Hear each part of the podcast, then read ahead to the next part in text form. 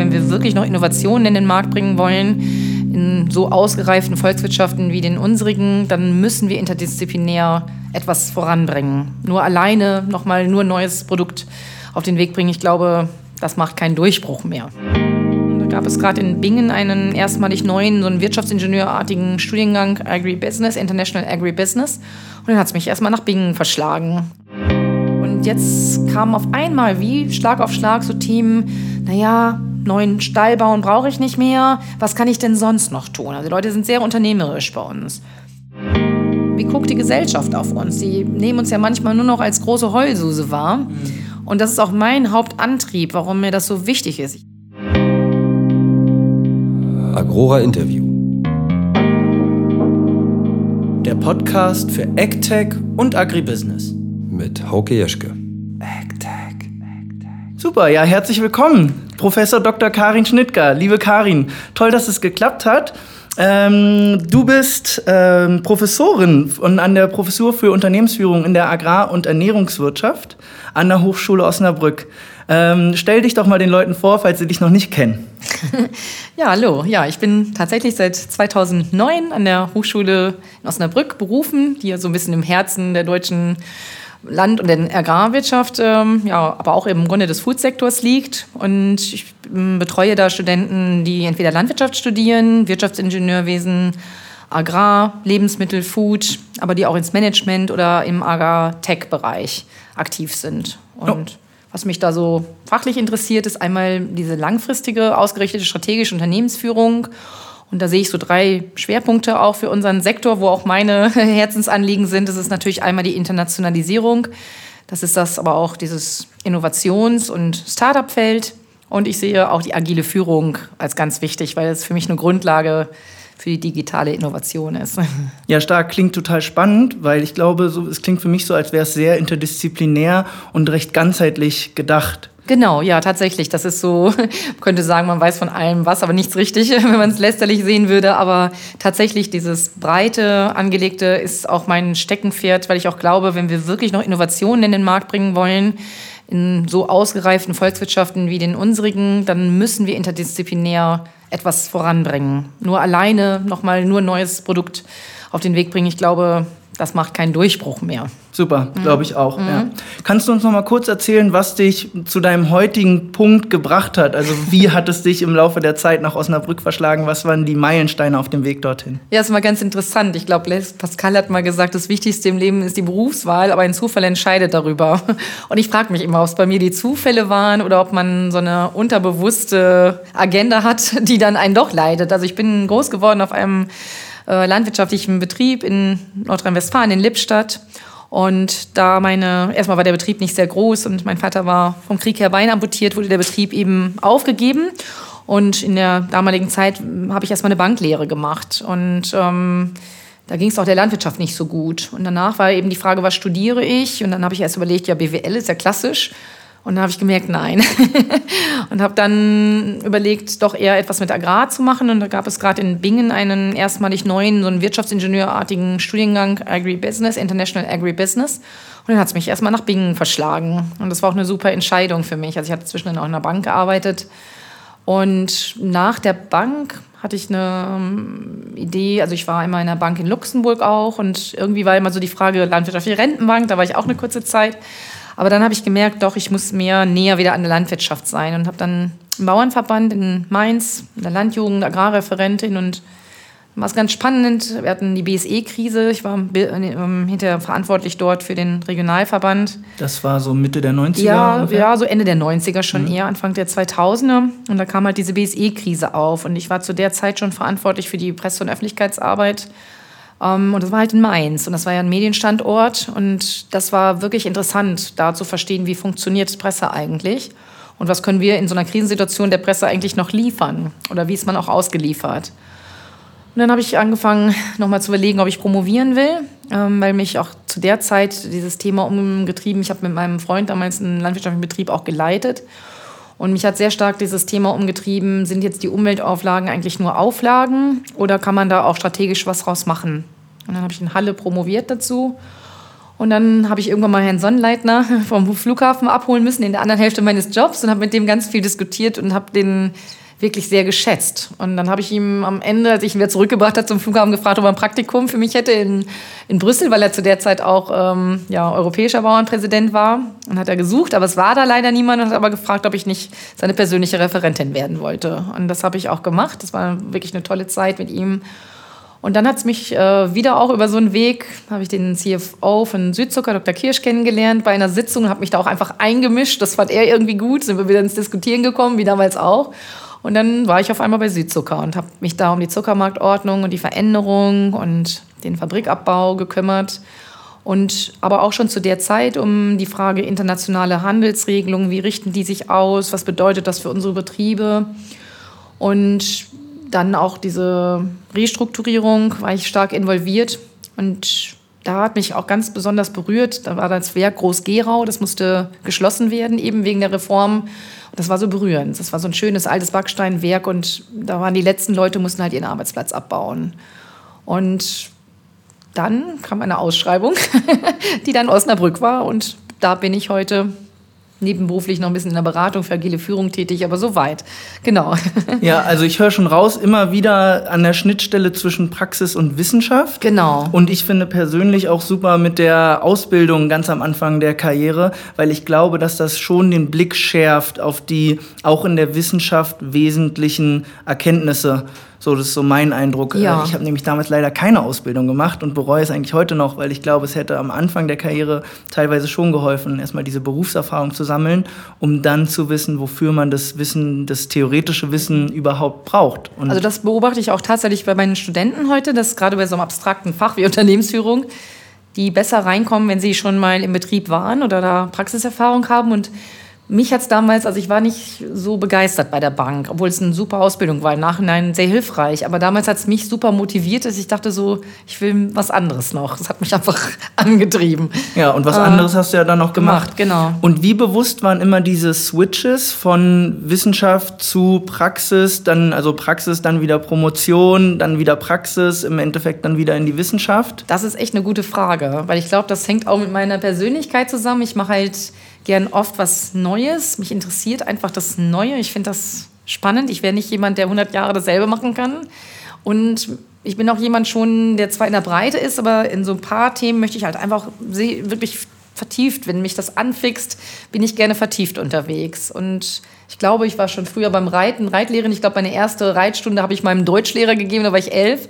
Und irgendwie scheinbar unterrichte ich auch gerne und vermittle gerne. Das, ich weiß auch nicht. Also das scheint so irgendwie mein Lebenslauf oder meine intrinsische Motivation zu sein. Ja, super Mischung. Mhm. Weil da beobachtet man ja auch in, gerade an den Universitäten, wie ich finde, dass bei aller Wissenschaft die Didaktik teilweise sehr auf der Strecke bleibt. Und da ist das, was mir zumindest so angekommen ist, dass die Hochschulen da schon durchaus stärker sind.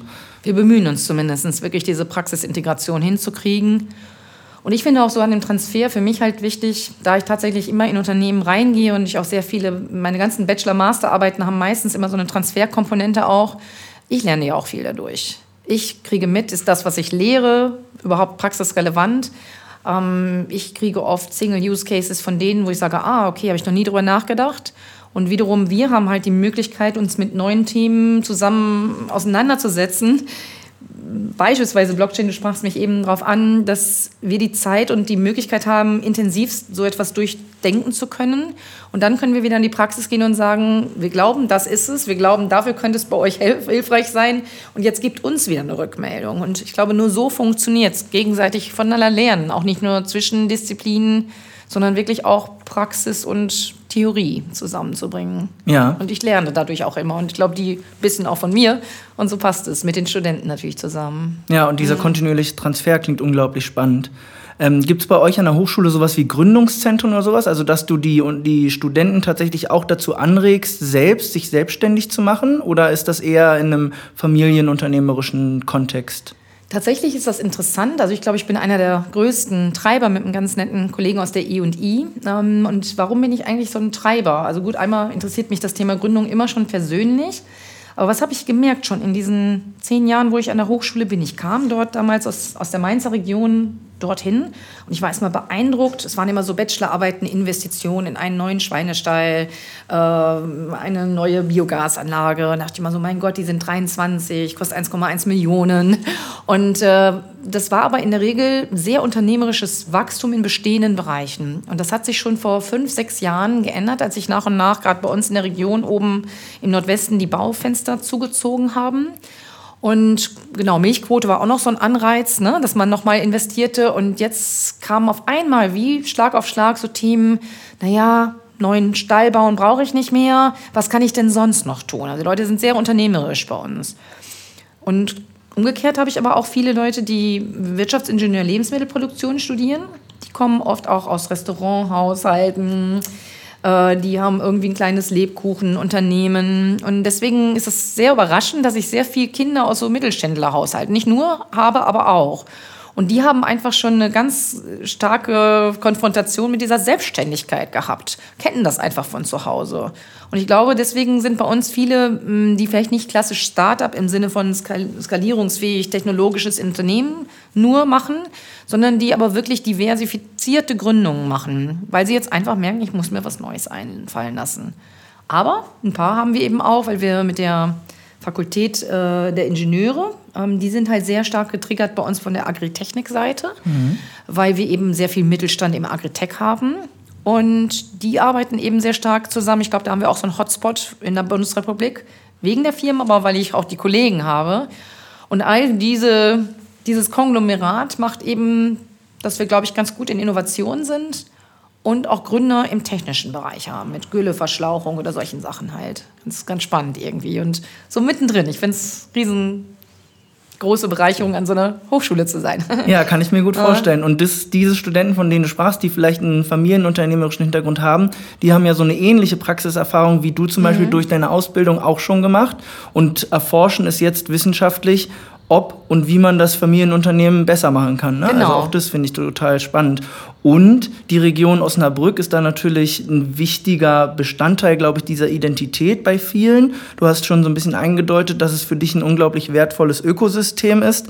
Äh, kannst du uns da ein bisschen abholen? Was gibt es in Osnabrück bezüglich Agrar und Food und was sind so die Unternehmen, die man kennen muss und wer, aus wem besteht dieses Ökosystem?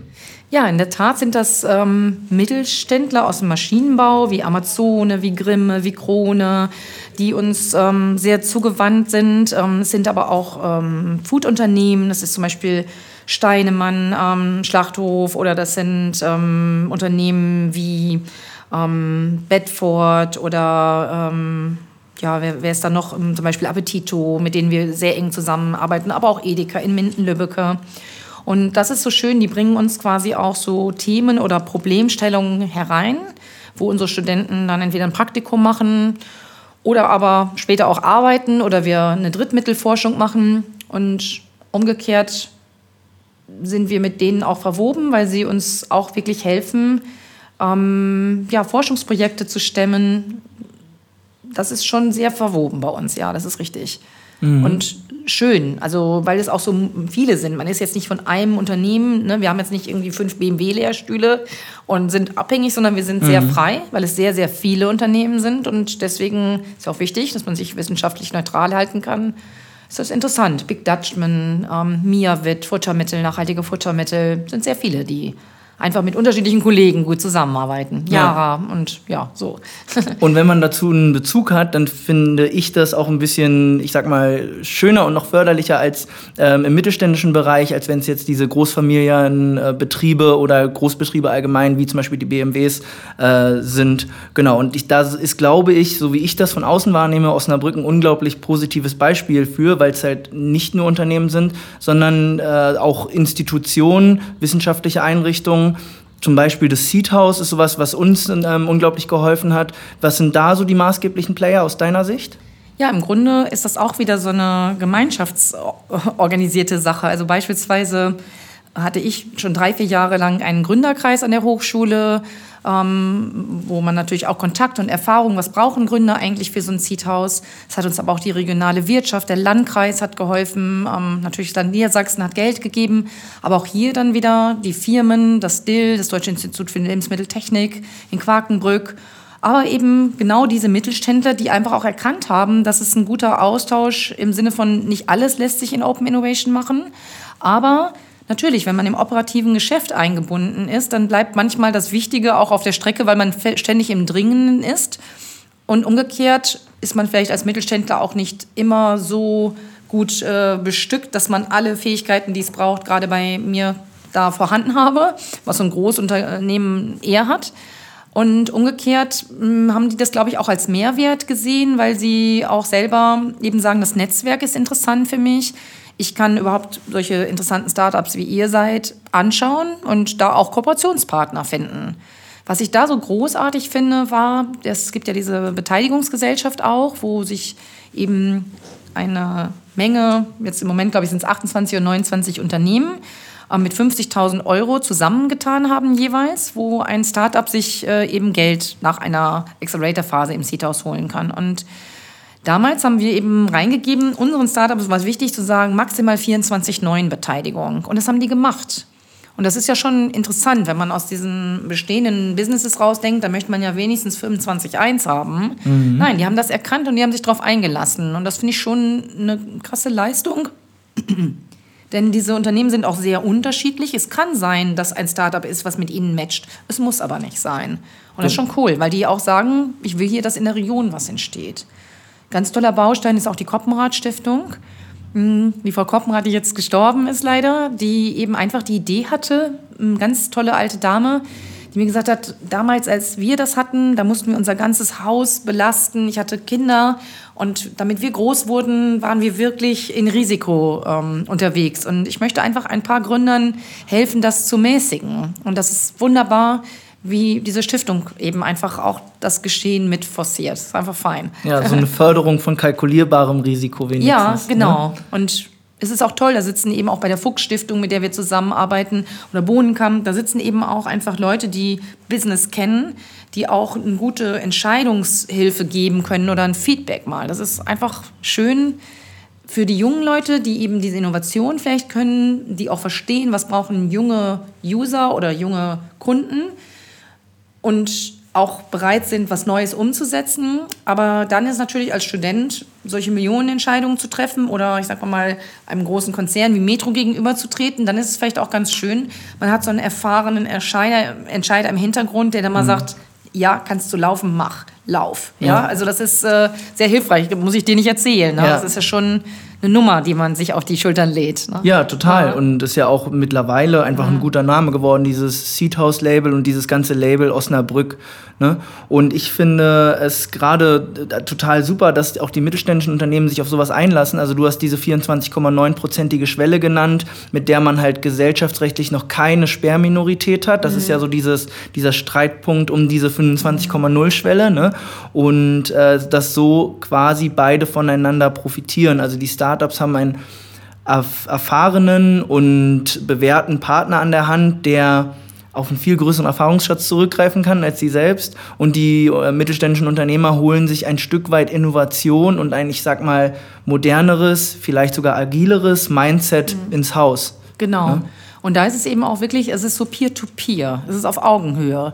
Weil man kennt ja viele Inkubatoren oder Acceleratorenprogramme, wo man das Gefühl hat, das ist so ein Feigenblatt, wo sich die, der Altkonzern schick machen will oder wo die einfach saugen wollen. Ja, die geben mhm. dann Geld rein, aber komm, gib Informationen. Und das habe ich noch nie den Eindruck gehabt, dass das dort so ist. Ja. Das ist irgendwie nachhaltiger, kann man sagen, weil ja. die wirklich auch was für die Region tun wollen. Und dann haben wir im Grunde auch die Innovate, die mhm. ja glücklicherweise jetzt seit zwei Jahren auch äh, neben digitalem Fokus eben auch wirklich den Anwenderbezug Agrar und Ernährung gezogen hat. Und da haben wir irgendwie das geschafft, von anfänglich 350 Personen jetzt mittlerweile nach, im dritten Jahr schon auf 1200 Besucher zu kommen. Was dann irgendwie auch zeigt, ist, ist es relevant für uns. Irgendwas tut mhm. sich, ne? Irgendwie was tut sich. Und auch dann in Münster der Landwirtschaftsverlag, Münster Hiltrop mit der F3, Food Future, Farm Food Future, dass man erstmal sichtbar macht für die Landwirtschaft, was tut sich eigentlich alles schon. Und das ist so, auch das haben wir damals in unserem Gründerkreis gepritscht, wie könnte das heißen und warum ist das wichtig? Und das finde ich auch wichtig, weil wie guckt die Gesellschaft auf uns? Die nehmen uns ja manchmal nur noch als große Heulsuse wahr. Mhm. Und das ist auch mein Hauptantrieb, warum mir das so wichtig ist. Ich habe auch ein Projekt Medien-CSR-Kommunikation gemacht, weil ich das auch wichtig finde. Aber jetzt endlich mal zu zeigen, nein, es passiert schon ganz viel Lösungsansatz in unserer Branche. Wir gucken aber immer nur auf das, was schlecht läuft. Ist ja auch super, so entstehen auch Innovationen. Aber es gibt so viele Ansätze, so viele junge Leute, die schon gute Dinge tun. Und ich finde, damit müssen wir auch drauf gucken. Und wenn wir drauf gucken, fließt auch Kraft und Ressource da rein. Das ist so toll, dass der Verlag das macht. Und auch diese Scheunengespräche bundesweit ähm, mhm. sich orientiert so dass wir einfach auch mehr zeigen kann, auch im Sinne der Kommunikation nach außen. Nein, wir machen auch was. Es ist nicht so, dass alle nur sagen, es muss so bleiben, wie es ist. Ja. Diese gibt es auch, leider, aber es gibt auch viel Neues. Genau, und was ich halt immer ganz spannend finde, ist halt Kommunikation und Community, also so Gemeinschaftsbildung. Ne? Also mhm. was ich spannend fand zu beobachten war, dass sich aus diesem Osnabrücker Kompetenzzentrum, sage ich mal, heraus. Sicher ist ja jetzt mittlerweile sogar so entwickelt hat, dass die Startups selbst ähm, ler laufen lernen und sich selbst zunehmend institutionalisieren. Also es gibt einen neuen Verband, DG AgriFood abgekürzt, also Deutsche Gesellschaft für innovative und zukunftsorientierte Unternehmen der Ernährungs- und Agrarwirtschaft. Der Name ist sperrig und lang, aber ähm, DG AgriFood ist, glaube ich, gut eingängig. Mhm. Und das ist für mich halt unglaublich interessant. Du bist da, wenn ich es richtig in Erinnerung habe, im Beirat? Ich bin auch Gründungsmitglied, Gründungsmitglied oder sagen wir mal so, die, genau. die konspirative Sitzung war in unserer Hochschule. Ah ja, okay, stark, stark. Ja, genau. Erzähl mal, was, was, ist der, was ist das Ziel des Verbandes und wie stellt ihr euch ungefähr vor zu agieren? Ja, wir, wir waren so 13, 14 Leute, damals bei der Gründungsversammlung an einem Samstag, waren eben sogar auch Holländer dabei, wirklich zwischen wirklich über das ganze Bundesgebiet Leute von dabei war, von der Metro, ähm, ja, welche aus Berlin oder sogar hinter Berlin und es waren auch Holländer dabei. Wir waren sehr weit verteilt. Ein, ein, ein großer Treiber war sicherlich der Wolf Görz, ähm, der auch die Innovate treibt. Und die Idee, die wir alle, glaube ich, haben, ist zu sagen, wir wollen jetzt endlich was Neues machen. Wir wollen auch die, die sich in dieses Risiko stürzen, stärker pushen und es braucht eben natürlich auch eine Institutionalisierung, wenn es dann eben auch wirklich darum geht, mal Fördermittel zu bekommen und diese Community zu gründen. Und deswegen ist auch die Idee entstanden, da etwas Formales zu machen, was man erstmal nicht bräuchte, um was zu bewirken. Es geht also darum, wirklich innovative Startups und auch, ja, auch Gründer, die einfach Lust haben, die Dinge nicht nur ökonomisch besser zu machen, sondern auch nachhaltig besser zu machen, zu vereinen. Und das eigentlich mit Fokus auf Deutschland, aber vielleicht auch weit darüber hinaus. Mhm. Und hm, das ist zum Beispiel ganz spannend. Ich habe vor sechs, sieben Jahren, ist auch in Osnabrück lustigerweise im Bereich der Fachhochschulgemeinschaft ähm, eine Idee entsprungen, dass wir gesagt haben, wir wollen so ein deutsches Hochschulforum ähm, Agrarökonomie und Innovation im Agrar- und Food-Bereich. Und wir haben dann erstmal alle Kollegen zusammengekratzt. Es haben an den deutschen Hochschulen jetzt einmal so 70 äh, Prozent mitgemacht. Mittlerweile sind wir im fünften Jahr und dieses Mal ist es in der Schweiz. Und wir nennen uns jetzt um, dass wir eben das Hochschulforum sind, nämlich mhm. aus dem deutschsprachigen Raum. Und das finde ich total schön, und erhoffe mir, dass das mit unseren anderen Aktivitäten im Entrepreneurbereich das auch so geht, weil wir sind offen. Holländer kann man ja nur bewundernswert immer rüberschauen, wie viel innovativer und schneller und veränderungsbereiter die sind. Und so, glaube ich, kann man nur sich größer aufstellen, dass man weiter guckt mhm. und nicht in der Region bleibt nur. Ja, finde ich total ah. cool. Also ähm, ich bin total gespannt, was die DG AgriFood alles äh, bewirkt und bewirken mhm. will. Ähm, ich verstehe es jetzt so, dass ihr primär der Vernetzung unter den Mitgliedern dient oder vielleicht Interessenten, die sich für das Thema Innovation und Agrartechnik, Agrartechnologie interessieren. Ist auch sowas wie eine politische Einflussnahme vorstellbar? Wie mhm. positioniert ihr euch da? Genau, also es geht darum, tatsächlich auch, ähm, also ja, Parlamentarische Anfragen wären vielleicht zu viel, aber Positionspapiere zu schreiben. Beispielsweise, ich werde jetzt auch auf dem Farm and Food 4.0 machen wir einen Workshop ähm, zusammen mit der Farm and Food 4.0, wo es darum geht, wie sieht eigentlich die Finanzierungssituation hier aus. Und wir waren 2016 mit einigen Studenten im Silicon Valley. Und wenn man da einfach diese Dichte an Startup und Kapital, Kapital-Startup sieht, ähm, da kann man nur mit den Ohren schlackern. Und wir haben tolle Förderinstitutionen, wie die N-Bank, wie die Rentenbank, die auch sehr hilfreich sind. Aber bei bestimmten Risikosituationen steht einfach Basel II, äh, Basel, äh, Basel Abkommen im, im Weg. Basel II ist Quatsch. Ähm, und da sind die Banken halt irgendwo begrenzt, wenn es wirklich innovativ sind. Auch am Ende Förderbanken. Und ich glaube, uns fehlt schon wirklich Venture-Kapital. Es gibt tolle Initiativen, dass man ja auch den Mittelstand fördert und sich als Bundesregierung beteiligt, wenn man einen Teil von seinem Gewinn in so etwas reingibt. Aber letztlich, wenn wir wirklich vorankommen wollen, sind die Bankenanalyse-Systeme nicht geeignet, jungen, hippen Ideen Geld zu geben. Mhm. Und ich kenne einige Startups auch von hier, die sich mittlerweile auf in die USA gemacht haben oder zumindest ähm, Investoren aus den USA haben. Ja. Ja, spannend, ne? Mhm. Und ähm, was mich halt interessieren würde, in gebotener Kürze, weil das ist äh, ein Thema, über das wir uns gerne mhm. noch mal ein zweites Mal treffen können und dann ja. noch mal äh, eine Stunde sprechen können. ja, cool, so ja. komplex ist mhm. das.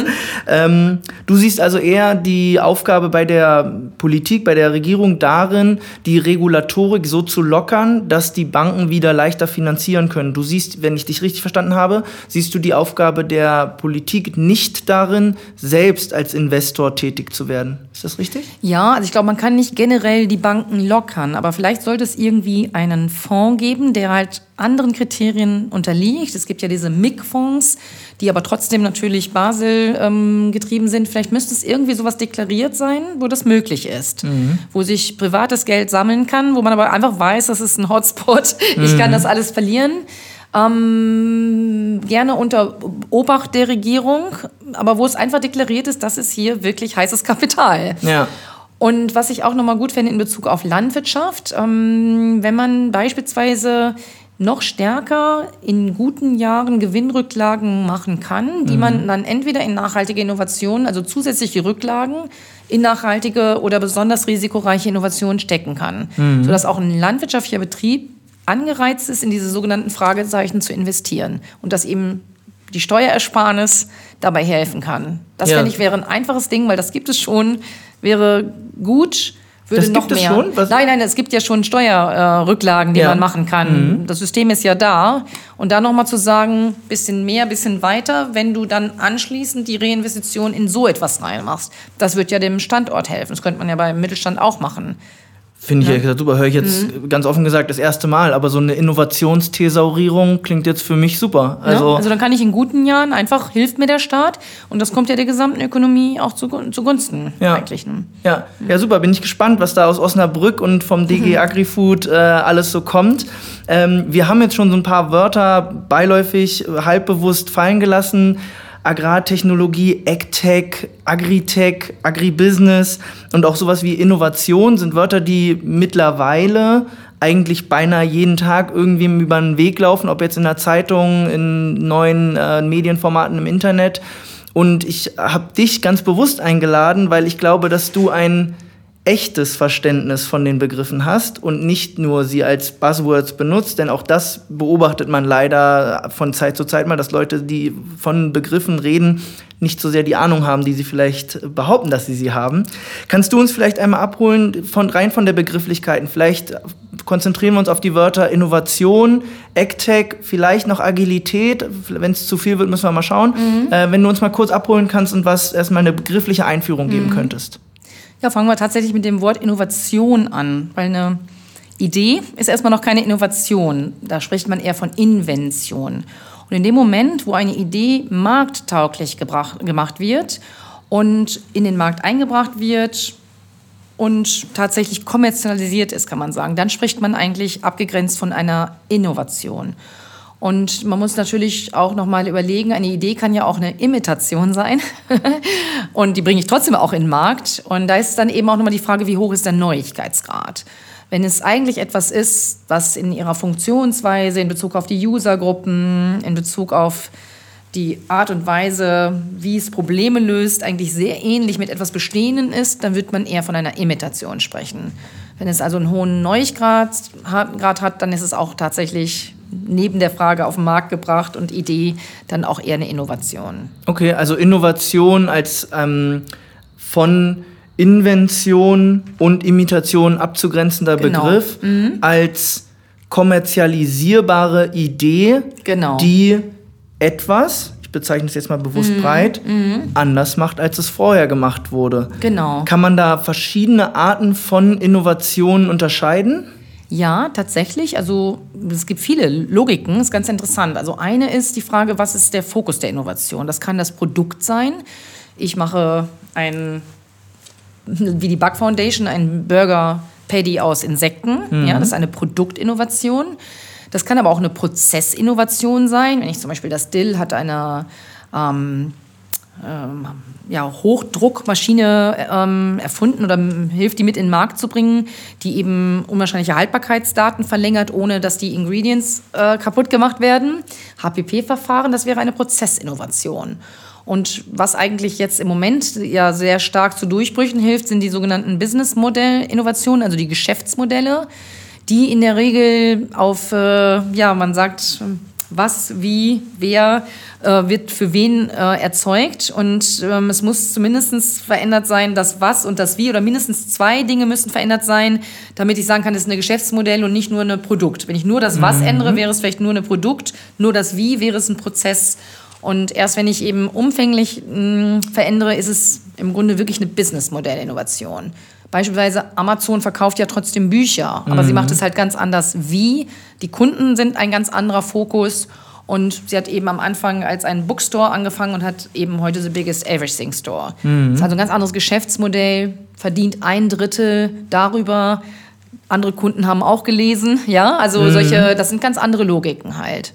Also ganz andere Logiken als ein Books- oder ein Bücherladen früher hier genau, vor Ort hatte. Genau, deswegen würde man da eher von einer, ähm, wir haben jetzt das Buch nicht neu erfunden, sondern ähm, es ist schon ein anderer Prozess, aber weil es nicht nur der Prozess ist, der neu ist, sondern eben die genannten Dinge, würde man hier von einer klaren Businessmodell-Innovation sprechen.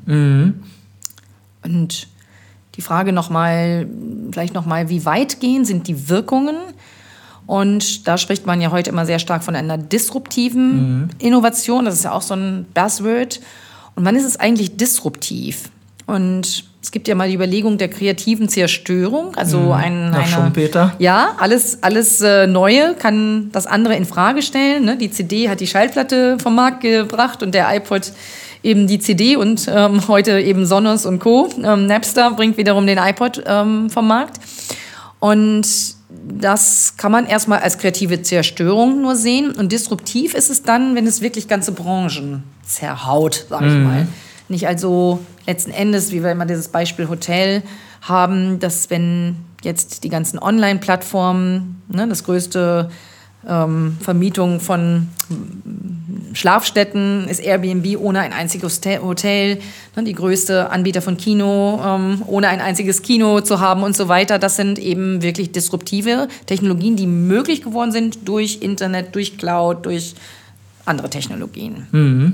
Dann ist es eben disruptiv, wenn es also ganze Branchen zerhaut. Ja. Mhm. Und ähm, wie stehst du zu Disruption? Also es ist ja mittlerweile, wie ich finde oder wie ich es wahrnehme, auch ein tendenziell negativ assoziiertes Wort, ähm, weil es ja weil auch ähm, konstruktive Zerstörung ja auch immer meint, dass andere Leute darunter leiden Mhm. oder Nachteile erfahren. Also ich glaube, Veränderung hat immer Bonus und Malus. Da, da, ne, alle anderen Gedanken sind, glaube ich, naiv. Tatsächlich sind Innovationen ja immer erstmal dadurch überhaupt in die Welt gebracht, weil man immer erstmal den Bonus nur sieht. Und wie man jetzt auch beim Internet gerade sieht, ähm, viel später erst kommt das, was kann es auch bedeuten. Ne? Am Anfang haben wir die orangene Revolution, die Social Media mit unterstützt hat, beklatscht, weil sie uns nicht betroffen hat. Fanden wir ganz toll. Und jetzt, wo wir selber merken, dass es EU-Wahlen beeinflussen kann, finden wir es halt nicht mehr so witzig. und deswegen ist es immer Bonus und Malus. Aber ich glaube am Ende eine Innovation oder eine Veränderung, die solche Veränderungen bringt, die muss ja was an Verbesserung bringen, sonst würde sie ja nicht kommen. Und folglich würde ich wahrscheinlich, ohne es jetzt untersucht zu haben, glauben, dass wenn ich eben so disruptiv unterwegs bin, dass es eigentlich mehr Vorteile hat. Ja, Und ich bin einfach fest davon überzeugt, ich finde es immer interessant, wenn man auf Innovationen von gestern guckt, dann ist das immer ganz klasse. Wenn ich aber auf was Neues gucke, dann ist immer die Gefahr gesehen, häufig auch. Und ich bin fest davon überzeugt, dass es uns Menschen heute so gut geht, weil alle unsere Vorfahren einfach so viel für uns getan haben, ja, und äh, die Dinge verbessert haben. Ja, das ist, glaube ich, auch ein Stück weit einfach die Angst vom Unbekannten, die jeder Mensch ein Stück weit in sich trägt. Genau. Ne? Der eine mehr, der andere weniger, aber zu einem gewissen Grad haben wir es ja alle für uns äh, verinnerlicht. Was ich vielleicht Äh, nochmal ganz spannend finde an diesen disruptiven Innovationen, dass man ja sehr häufig sehen kann, dass die nicht aus der Branche selbst kommen. Und das finde ich auch wirklich eine Herausforderung an Innovation, zu sagen, wann zerstöre ich eigentlich mein eigenes Business? Und es ist wahrscheinlich ein guter Grund, warum das deswegen aus Garagenfirmen kommt. Weil es ist ja ein bisschen unlogisch, ne? zu sagen, solange ich noch das, die Kuh melken kann, warum soll ich mich selber torpedieren? Und da ist, glaube ich, so ein Edgepoint, wo ich dann irgendwann zu lange gewartet habe, es dann ein anderer macht, weil die Kunden eben irgendwann sagen, es reicht mir jetzt. Dann gehe ich halt zu jemandem anderen, ich bin nicht mehr dem Bestehenden treu. Und umgekehrt verstehe ich auch, wie groß die Herausforderung ist und auch aus einem bestehenden Unternehmen hat man, äh, der Christoph Grimme hat mir das auch neulich auf der Innovate gesagt, ja, Karin, aber ich bin doch auch verantwortlich für all diese Mitarbeiter, die, die ich ja nicht ständig mit irgendwas Neuem, ich spiele mal hier ein bisschen rum und wenn es nicht klappt, dann habe ich einfach diese Mitarbeiter vielleicht an die Luft setzen müssen, weil meine Spielerei nicht weiterkommt. Und das finde ich ist nochmal ganz einleuchtend, wie, ja, wie verantwortungsbewusst ja auch die Unternehmen sein müssen. Und da ist auch wieder die Frage, bin ich eigentlich verantwortungsbewusst, weil ich innoviere oder weil ich es eben sehr vorsichtig tue? Ich glaube, wir Deutschen, wir sind unwahrscheinlich gut darin, diese sogenannte inkrementelle, also das Gegenteil von disruptiv zu machen. Step by Step, immer einen Schritt verbessern, optimieren. Wir sind ja so selbstkritisch. Das können wir, glaube ich, sehr gut. Diesen Risikoschritt, ich glaube, da sind wir eher Second Folger oder also Second Mover or maybe Follower wirklich, Ja, ne? ja. Aber Und- vielleicht ist das auch gar nicht so dumm, ja? Lass Ich wollte die gerade fragen, die hast du eine Erfahrung haben. Präferenz? Man, wenn man so durch Silicon Valley fährt, ist man ja erstmal echt auch gehypt. Da kann man sich echt nicht vor erwehren. Mm, Manchmal finde ich es auch schade und denke, mein Gott, warum kommen wir nicht schneller in Gang? Aber ich glaube, das hat auch viel mit meinem Charakter zu tun. Ich brauche immer Leute gegenüber, die mich auch ein bisschen bremsen. und ich glaube, dass wir ganz gut unterwegs sind. Aber wir müssen auch einfach aufpassen. Braucht nicht zu erzählen, dass uns, glaube ich, die Digitalisierung gerade echt abhängt. Ja, aber ich glaube, auch da ist es immer irgendwo die goldene Mitte und die ist in jedem Einzelfall wieder neu zu bestimmen. Ne? Also ich glaube, so eine gesunde Mischung aus ähm, halt Innovation und äh, inkrementeller Innovation und Disruption kann uns, glaube ich, schon im Einzelfall sehr weit bringen. Und ich finde diese, dieses, jetzt nennen wir es mal deutsche Augenmaß, teilweise auch ganz gut. Genau. Also, man muss nicht jeden Trend, weil wirklich, man weiß es ja, ich glaube, 1 zu 9 sind die Zahlen, wo auch etwas eben einfach wieder abstürzt. Aber trotzdem, manchmal denke ich, na klar, je besser es dem Menschen geht, je mehr dazu verlieren und je mehr möchte er eigentlich am Status quo festhalten. Und ich glaube, da müssen wir von unserem Kulturerbe echt aufpassen, dass wir hungrig bleiben. Und einfach wissen, festhalten ist nicht die Lösung. Status quo ist nicht die Lösung. Das wird uns Ja. immer umbringen. Das sieht man in allen Unternehmen, die geglaubt haben, das Festhalten am Status quo erstmal ist kein Grundrecht, wie wir als Landwirte manchmal denken, vielleicht. Und es ist nicht die Lösung. ja, das haben wir schon immer so gemacht, ist kein Ist Argument. kein, ja, und ist auch ist nicht die Lösung. Ist Ja. wirklich nicht die Lösung. Exakt. Und ich glaube, gestern hatte ich so einen tollen Anruf von einem bayerischen Milchbauern. Ganz tolles Gespräch. Der sagte so, ja, Frau Schnittger, wir haben 200 Kühe und mein Sohn hat jetzt, äh, ich habe den erstmal in den Osten geschickt, da auf einen Betrieb mit 1000 Kühen. Und unser Betrieb läuft wirklich gut und wir überlegen eigentlich jetzt, ähm, uns zu vergrößern. Und das war die Gedankenwelt bisher. Und wissen Sie was, aber jetzt sage ich, ich glaube, Milch ist nicht die Zukunft. Wir machen jetzt ein, wir möchten gerne ein Startup machen, was Milch Ersatzprodukte, also alles, was eben nicht tierische Milch äh, bedeutet, ist in Gang zu bringen und das regional erzeugt. Weil ich glaube einfach, dass wir hier in Bayern ähm, nicht die Vorteile haben, so eine größenskalierte Milchproduktion zu machen. Und unser Verbraucher auch sehr bereit ist, das zu zahlen. Und warum muss dann Hafermilch von Tschechien oder was weiß ich kommen? Wir wollen jetzt sowas machen. Und da habe ich nur, ich habe ihn beglückwünscht und äh, gesagt, klasse, wenn man so denken kann, weil er disruptiert ja, Ja. sein eigenes Geschäft. Ja, genau. Da gehört, ähm, ich sag mal, eine offene Denke und ganz viel Mut dazu. Ja, So. und wirklich ein Open Mind. Also beachtlich, wirklich toll. Ja. Und sag mal, Karin, du hast jetzt schon ein Fallbeispiel, sage ich mal, äh, gebracht. Ist jede Innovation in der Agrarwirtschaft gleich AgTech? Nein. Manchmal sage ich, man braucht jetzt noch die hundertste App. ähm, Nein, natürlich. Also agrartechnische Innovation, das kann man ja sehr eng denken. Wobei das finde ich auch noch mal sehr interessant. Wenn ich äh, bisher war ja die agrartechnische Innovation, ich sage immer Innovation am Blech.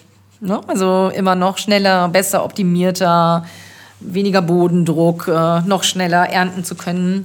Und ich glaube, da konnten die Maschinenbauingenieure und die Elektroingenieure sehr gut mit sich selbst arbeiten. Mhm. Was ich heute so feststelle, da es ja immer digitaler wird, wir hatten eben einen Vortrag im Auswärtigen Amt, da war auch äh, ein Vertreter von dem 365 äh, Farmnet.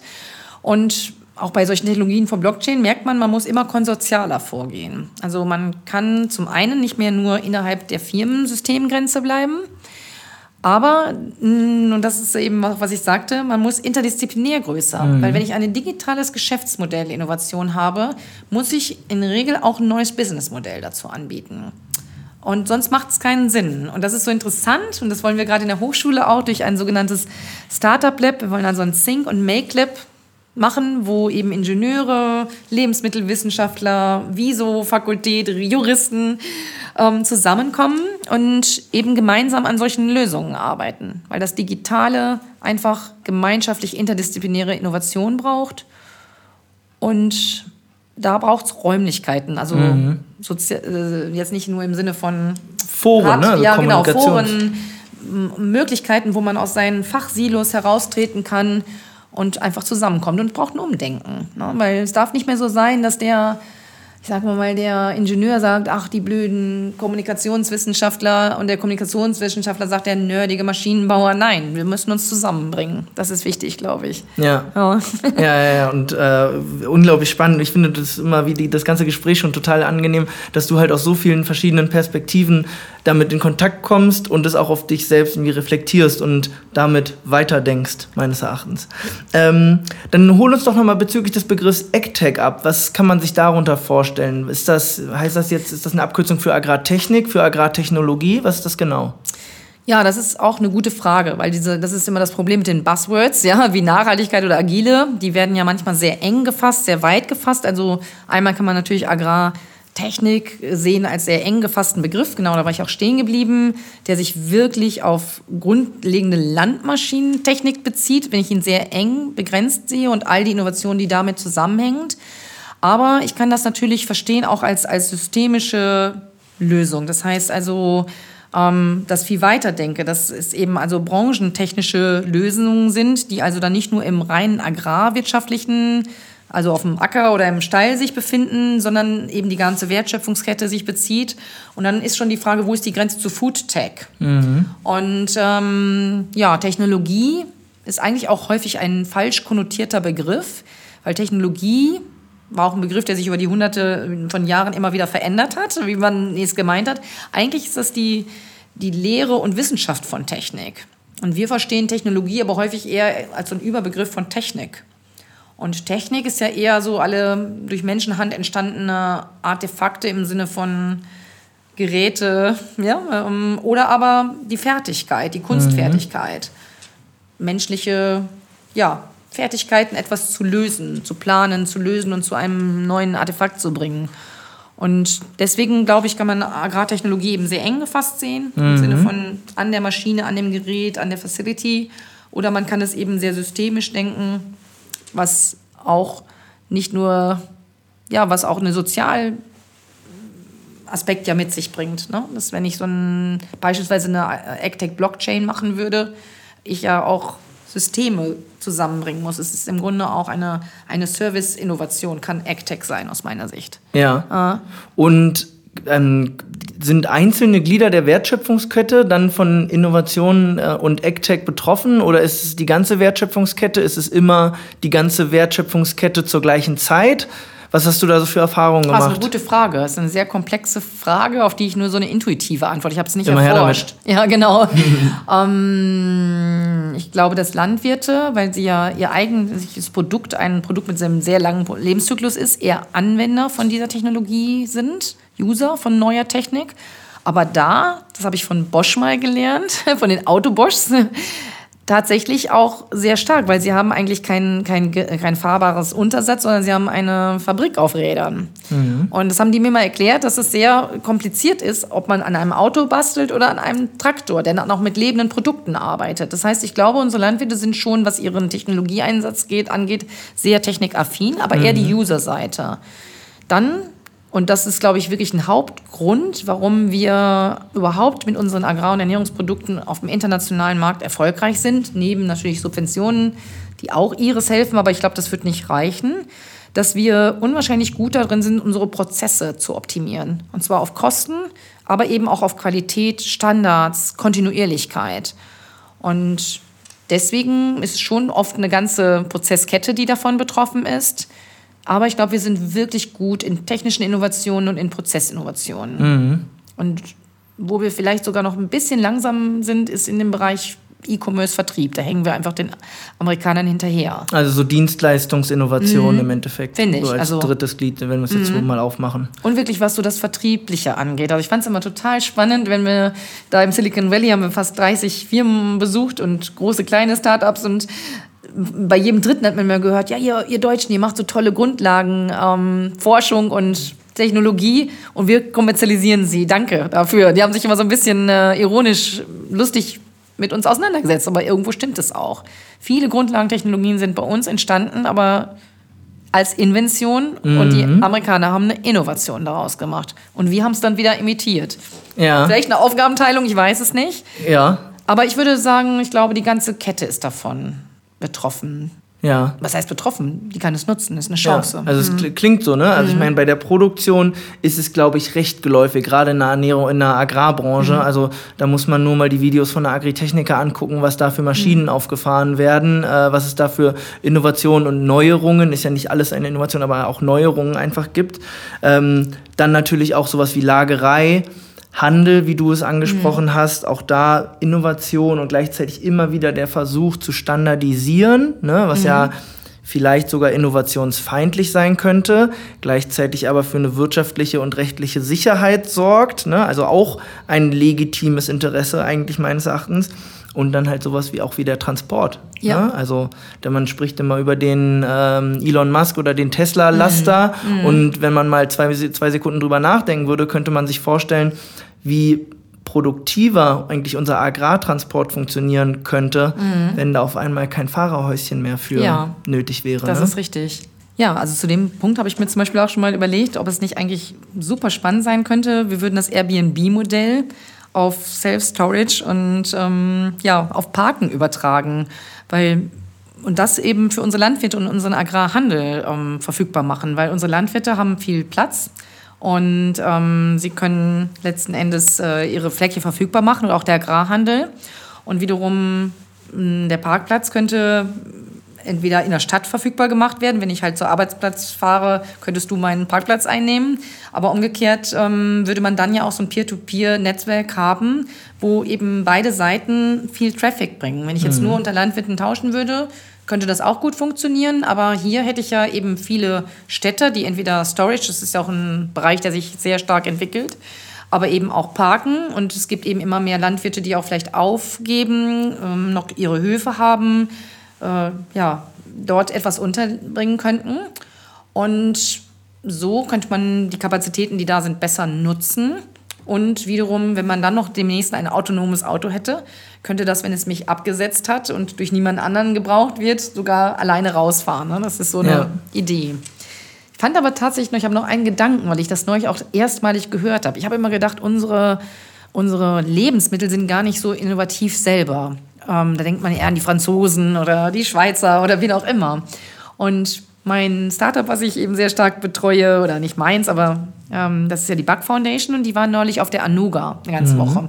Das ist eine Ernährungsmesse. Äh, Messe, genau, ne? international. Und die haben mir berichtet, dass ganz viele internationale Gäste auf ihrem Stand waren und dass die denen zurückgespielt haben, dass die für Deutschland als Hotspot auch sehen, was Lebensmittelinnovationen angeht. Das war mir überhaupt nicht bewusst. Okay.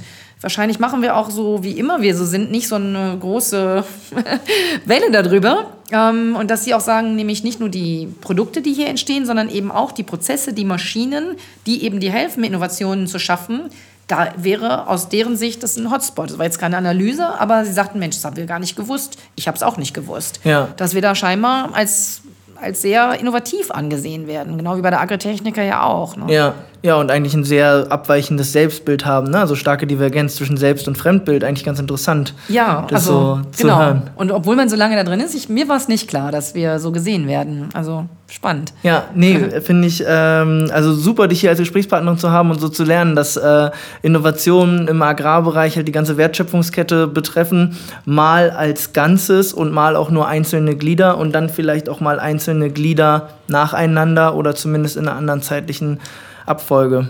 Also vielen lieben Dank. Ja. Ähm, so als kleines abschließendes, äh, ab- abschließende Frage. Du hast ganz anfangs mal gesagt, du willst immer mal wieder was Neues machen.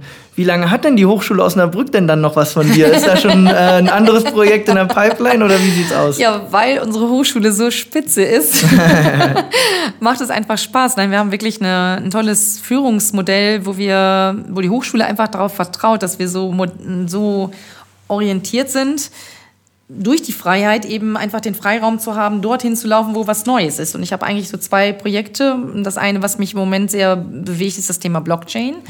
Ähm, da bin ich auch dabei, tiefer ein, noch tiefer einzusteigen. Wir haben erstmal so eine Sekundäranalyse gemacht. Was sind eigentlich für Use Cases da unterwegs weltweit? Welche strategischen Nutzen sollen die erfüllen?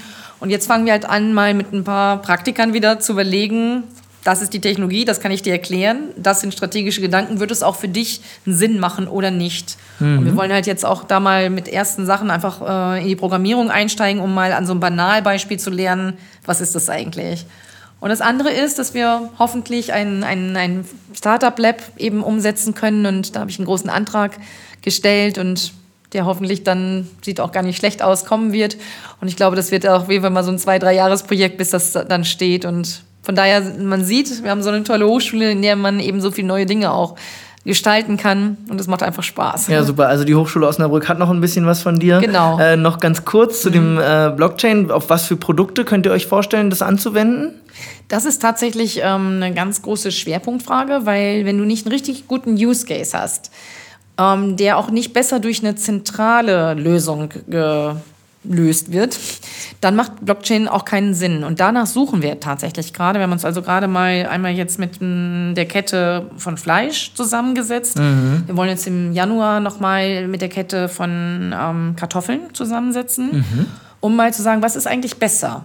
Bei Schweinen war unsere Idee, da sind die größten Probleme. Tatsächlich ist es bei Schweinen aber gar nicht so einfach, weil das ein Masseprodukt ist, das quasi nach der Tötung sehr stark verteilt wird. Ich habe dann also quasi nur noch eine batchweise Tracking möglich. Beim Rind wäre das schon wieder anders. Ja, und deswegen ist eben die Frage nochmal, da sind durchaus Schwierigkeiten, weil Blockchain hat auch noch ein großes Problem, wenn man ganz viele Ingredients in ein Produkt bringt. Dann ist es wirklich schon schwer mit dem Tracking auch. Das löst im Moment auch die Blockchain nicht. Und deswegen war unser Gedanke, würde eigentlich ein Apfel oder eine Kartoffel besser passen, weil die Verarbeitungsschritte da meistens nicht so hoch werden. Es geht in Pommes oder es geht in Fritten oder in Kartoffelsalat, aber ich habe nicht 27 Verarbeitungsschritte Ja. dahinter. Und das wollen wir jetzt erstmal rausfinden, zu sagen, wo ist ein guter Use Case, bevor wir mal so einen ersten Trippelschritt mit Einfach-Überlegung starten. Genau, das ist so eine Idee. Spannend. Also bin ich sehr gespannt, weil das Thema Blockchain begegnet einem ja auch immer mal wieder. Also ich fand in 2018 was unglaublich heiß. Jetzt in 2019 hört man ein bisschen weniger. Aber die Technologie hat ja ihre Daseinsberechtigung. Und äh, meines Erachtens ist eine ganz große Herausforderung diese Individualisierbarkeit des Produkts. Ne? Weil die Technologie an sich kann unglaublichen Mehrwert gerade im Bereich Rückverfolgbarkeit, Traceability irgendwie liefern. Also finde ich super. Ich wünsche euch all das Beste. Und äh, vielleicht treffen wir uns ja beide auch noch mal hier oder in einem anderen Format äh, zu einem Gespräch wieder und dann machen wir ein kleines Follow-up, Ja. äh, was es daraus geworden ist und wie erfolgreich dein Antrag äh, gelaufen ist, Genau. wenn das für dich okay ist. Also sehr, sehr gerne. Erstmal vielen Dank. Ich wünsche euch auch für euer, eure super Idee, die ihr habt, die möglicherweise auch mit Blockchain noch ein bisschen Mehrwert liefern könnte. Aber es ist ja eine tolle Idee, die ihr habt auch, die auch nötig ist vielleicht und ähm, Landwirten interessant sein könnte. Auf jeden Fall hilfreich, ähm, dass es so etwas geben wird. Ja, und für mich ist eben auch noch, um das hinzuzufügen, ein wichtiger Grund, warum ich in Osnabrück bleibe. Ich bin einfach gerne mit meinen Studenten zusammen. Und noch toller finde ich, wenn die schöne Projekte auch von Startups wie ihr es seid lösen können. Weil ich finde, euer Startup äh, hat wirklich äh, einen tollen Ansatz, verdient Unterstützung. Und wenn wir da matchen können, im Sinne von, ihr habt eine Fragestellung, die eine studentische Gruppe vielleicht euch helfen kann zu lösen und auch an euch lernen kann, vielleicht angefixt werden kann von euren Startup-Aktivitäten, dann herzlich willkommen, freut mich sehr. Und ich wünsche euch ganz viel Glück. Super, vielen lieben Dank, Karin, dafür. Und danke, dass du hier warst. Und bis ganz bald. Ja, bis ganz bald. Ciao. Tschüss. Agrora Interview.